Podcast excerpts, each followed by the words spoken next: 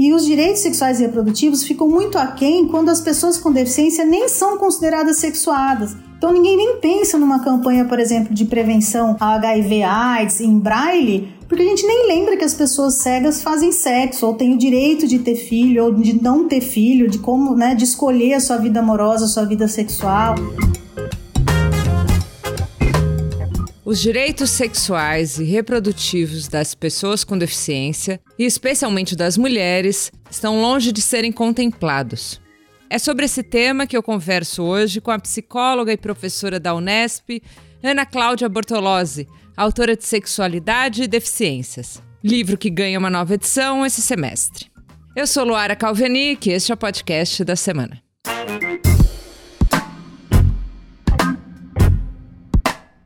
Nesse papo que você escuta a seguir, a psicóloga lembra do preconceito que sofrem as pessoas com diferentes deficiências quando o assunto é sexo e vida conjugal.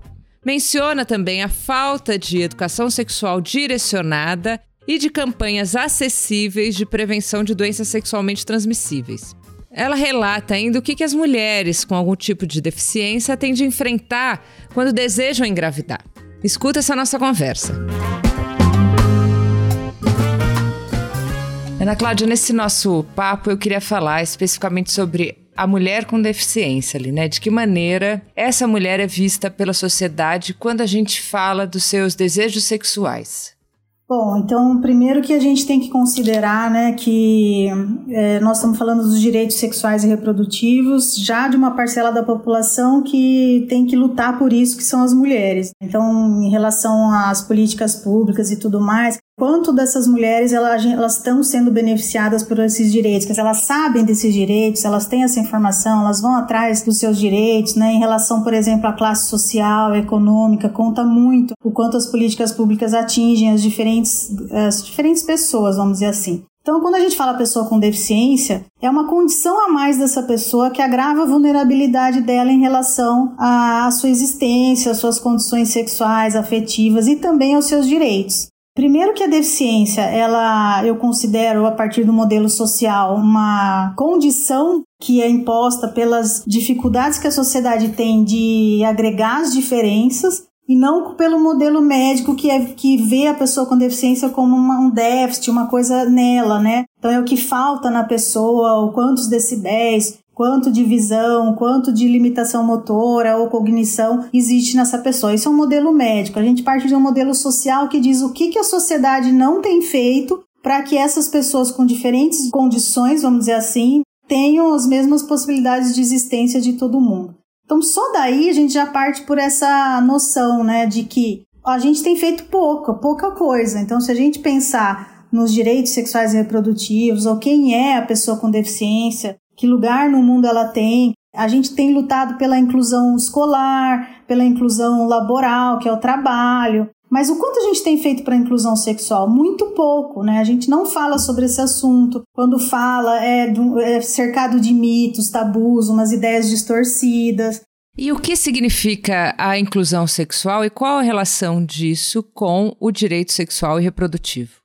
A inclusão sexual é a possibilidade das pessoas existirem sexualmente, quer dizer, todos somos seres sexuados, nascemos dotados de desejo, de erotismo, fazendo sexo ou não, a gente é um ser sexuado, sendo esse sexo de que maneira for. O que a gente fala de inclusão sexual é considerar que as pessoas são sexuadas a partir desse princípio básico de que, como é ser humano, é um ser sexuado e como eu falo um ser social, esse ser sexuado está implícito uma série de padrões normativos, então de conjugalidade, de reprodução, quer dizer, a gente tem que casar, a gente tem que ter filho, a gente tem que ser heterossexual, quer dizer, a gente tem é, pautado um monte de coisa do que é normal em sexualidade. E os direitos sexuais e reprodutivos ficam muito aquém quando as pessoas com deficiência nem são consideradas sexuadas. Então ninguém nem pensa numa campanha, por exemplo, de prevenção a HIV AIDS em braille, porque a gente nem lembra que as pessoas cegas fazem sexo, ou têm o direito de ter filho, ou de não ter filho, de como, né, de escolher a sua vida amorosa, a sua vida sexual. Então, é nesse sentido que a gente luta por uma inclusão sexual para lembrar que as pessoas todas têm sexualidade e que a gente deveria dispor de todos os quaisquer recursos para que elas tenham a expressão garantida da sua sexualidade. Por exemplo, Uma pessoa com lesão medular, ela poderia fazer jus ao planejamento familiar, que é caríssimo para você fazer um tratamento, por exemplo, para ter uma inseminação artificial, se ela tiver um problema de ejaculação e de fecundação. Então são coisas que tá, tá garantido na lei, mas que ninguém nem sabe, ninguém nem vai atrás, por conta dessa ideia de que são seres ah, menos sexuados ou que não fazem sexo ou quando fazem é um sexo desprazeroso e tudo mais, né? E a que você associa esse senso comum aí? Há um grande preconceito, de novo, voltado a essa ideia de normalidade. A gente tem uma noção de, do que, que é ser normal, né? E ser normal sexualmente, como eu disse, é ser hétero, é ser magro, é ser branco, é ser né, uma série de condições que colocam o sujeito em vantagem social. Então, o grande preconceito é alguém que, que foge do padrão tem uma possibilidade de vida amorosa, sexual menor. A gente brinca e fala, nossa, como que ela com deficiência tem um namorado e eu não tenho? Quando alguém pensa isso, é fruto de um preconceito imenso, porque a gente é possível de despertar desejo, amor em qualquer pessoa e também ser amado, né? Então, essa relação de que quanto mais funcional, normal a gente for, mais no mercado amoroso eu tenho chance, é muito vendido, entre aspas, numa sociedade competitiva, capitalista e tudo mais. Então, assim, a mesma forma que alguém quer ser magro como a moça da revista, né, as pessoas com deficiência acham que só vão ser amadas se elas forem funcionais ou menos deficientes, vamos dizer assim o que é um equívoco, só que isso reforça esses, esses estereótipos, esses, essas marcas nesse sujeito de desvantagem. E aí a gente começa a, assim, quanto eu, eu defendo que uma sociedade inclusiva coloca isso em xeque. Quanto mais a gente vê as pessoas com deficiência casando, tendo filhos, constituindo famílias, mais visibilidade isso vai ter e mais possibilidade da gente perceber e entender, não, são pessoas, têm os mesmos direitos, as mesmas possibilidades. Agora, se eles ficam escondidos, segregados, escondidos, daí a gente começa a reforçar a ideia de que não, então ele não tem sexualidade mesmo, ou é uma sexualidade exacerbada, no caso do deficiente intelectual, ele é tarado, não pode, vai despertar, não pode falar sobre isso. Então é uma série de condições assim, eu acho que por desinformação e preconceito.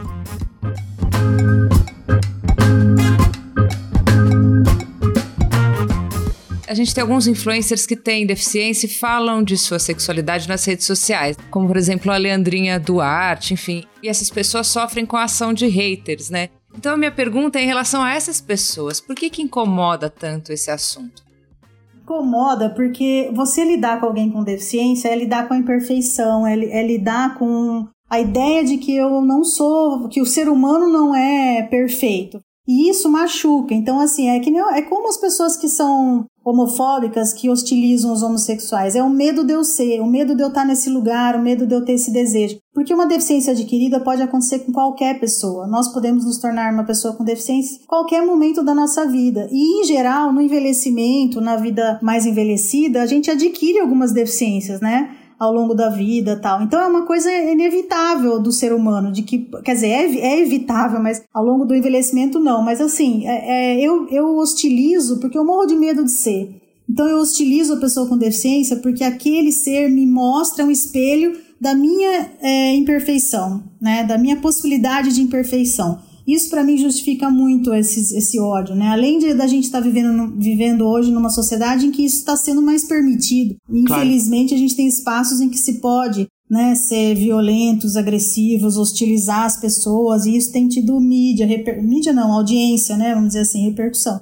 Então isso me assusta muito alguém se locomover para esse espaço para falar mal, hostilizar, para mim é uma assim uma coisa horrorosa de imaginar, mas me, me vem muito mais uma, uma imaturidade, uma fraqueza dessa pessoa que se coloca nesse lugar de hater, né? Do que da própria condição da pessoa de despertar isso em alguém. Você falou de direito reprodutivo, isso inclui o direito de receber educação sexual e reprodutiva, né? Eu queria saber se as pessoas com deficiência recebem esse tipo de educação considerando suas especificidades. Então, eu defendo muito a educação sexual inclusiva. O que, que é isso?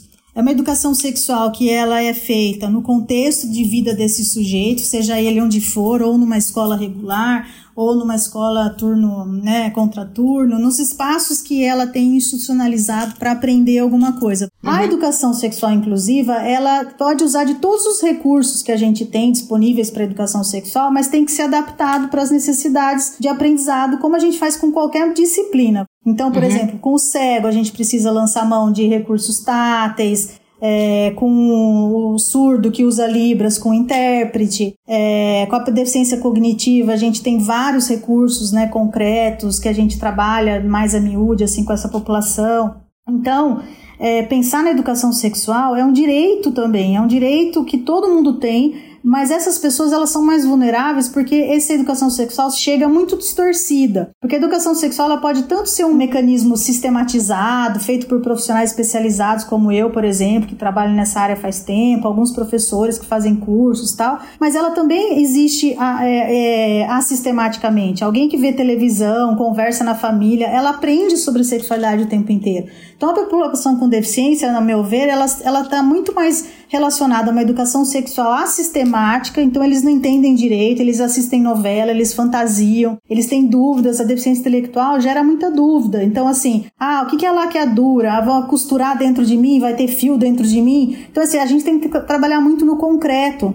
Né? Então, assim, não é o não ter filho porque você tem uma deficiência, é que ter filho implica em cuidados. Você está preparado para lidar com esses cuidados de uma criança? O que é cuidar de uma criança? Então, vai muito além desse não pode ou pode fazer alguma coisa, né? Então eu acho que a educação sexual ela tem que existir para todo mundo. E se a gente defende a sociedade inclusiva, essas pessoas com deficiência elas são alunos, elas são adolescentes, eles são adolescentes como quaisquer outras pessoas e merecem mais uma aprendizagem mais voltada para o como aprender é que tem que ser mais específico. Quais as necessidades que essas pessoas têm para que, o, que o, o domínio da informação chegue até eles. Então, se prevenir de HIV, se você falar com uma pessoa com deficiência intelectual, AIDS é um bichinho que entra, blá blá blá, eles falam isso, AIDS é um bichinho, tem que usar camisinha. O que é camisinha? Não sei, mas tem que usar camisinha.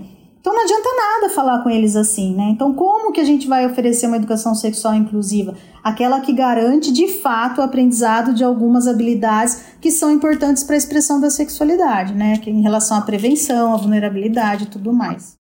Partindo disso, a gente sabe que a educação é um fator importante para se combater o, o, preconceito, né? Então, as pessoas que não são consideradas deficientes, o quanto que ela tem, elas têm acesso a uma educação sexual inclusiva também, né? Que fala desse direito sexual das pessoas com deficiência. Tem muito pouco, né? Eu acho que não tem. Quando se fala em educação sexual de maneira geral, ela é voltada para a parte biológica, então métodos contraceptivos e ISTs, infecções sexualmente transmissíveis. Esse é o básico. É importante saber sobre isso? Claro que é importante, mas uma educação sexual, ela não é só isso, né? A gente fala sobre noções do corpo, nomeação do corpo, prevenção à violência, o que é um relacionamento abusivo, as questões de gênero. Lembrando aqui que não é ideologia de gênero, ninguém vai tornar meninos e meninas, isso é uma grande bobagem. Né? A discussão de gênero é o direito, o direito de ser os homens e as mulheres que nós queremos ser numa sociedade em que amarra, né? Que tem esse quadradinho claro. pronto. Então, assim, a gente discute, sobretudo, a gente fala que a educação sexual ela faz parte dos direitos humanos. O direito sexual e reprodutivo nada mais é do que um direito, faz parte dos direitos humanos de existir, quer dizer, e, e tem informação sobre prevenção, sobre os cuidados com o próprio corpo, sobre as habilidades que a gente precisa ter para ser mais, é, mais satisfeito no mundo em relação a si mesmo e aos outros, né? Então, assim, tudo isso faz parte da educação sexual. Não é só uma aulinha de HIV, porque hoje eles põem na internet, eles têm acesso a muita informação. Os nossos trabalhos de educação sexual, eles são reflexivos, a gente chama educação sexual emancipatória. É entender hum. que a hum. sexualidade faz parte de um mundo histórico. O que é ser mulher hoje não era antes. O que é um casamento hoje, né? Mudou muito. As configurações de conjugalidades, por exemplo. É tudo histórico, é tudo social, depende da cultura. Mesmo hoje, hoje em dia, o que é ser mulher? Uma pessoa que usa burca, uma pessoa que no nosso, nosso país. Quer dizer, você olhar para a sexualidade de uma forma muito mais ampla e não para o umbigo. Minha mãe me ensinou a fazer isso, então só isso que é o certo. Me chamou a atenção esse termo, né? Educação sexual emancipatória. Qual a importância de uma nomenclatura como essa? Por que, que é emancipatória? O modelo emancipatório é o que a gente chama modelo crítico. É você entender a sexualidade na história e ter uma postura crítica, que os nossos valores são construídos. A partir disso, eu posso acreditar no que eu quiser, mas eu não posso ser ingênuo de, de perceber que os valores são sociais e que foi construído numa determinada cultura e num momento histórico. Daí o que eu vou fazer com isso? Se eu quero ter uma perder a virgindade antes, depois do casamento, que tipo de casamento eu quero ter, que que, que é prazer para mim, é uma coisa de cada um. Mas a gente não pode dizer, ah, isso, isso é assim porque eu nasci assim, o certo é assim e claro, ninguém muda. Claro. E o meu umbigo que tá certo, né? Porque a gente acaba discriminando quem tem valores diferentes. Então a educação sexual emancipatória é uma educação sexual crítica. Né, nesse sentido de se entender num, num mundo que é histórico.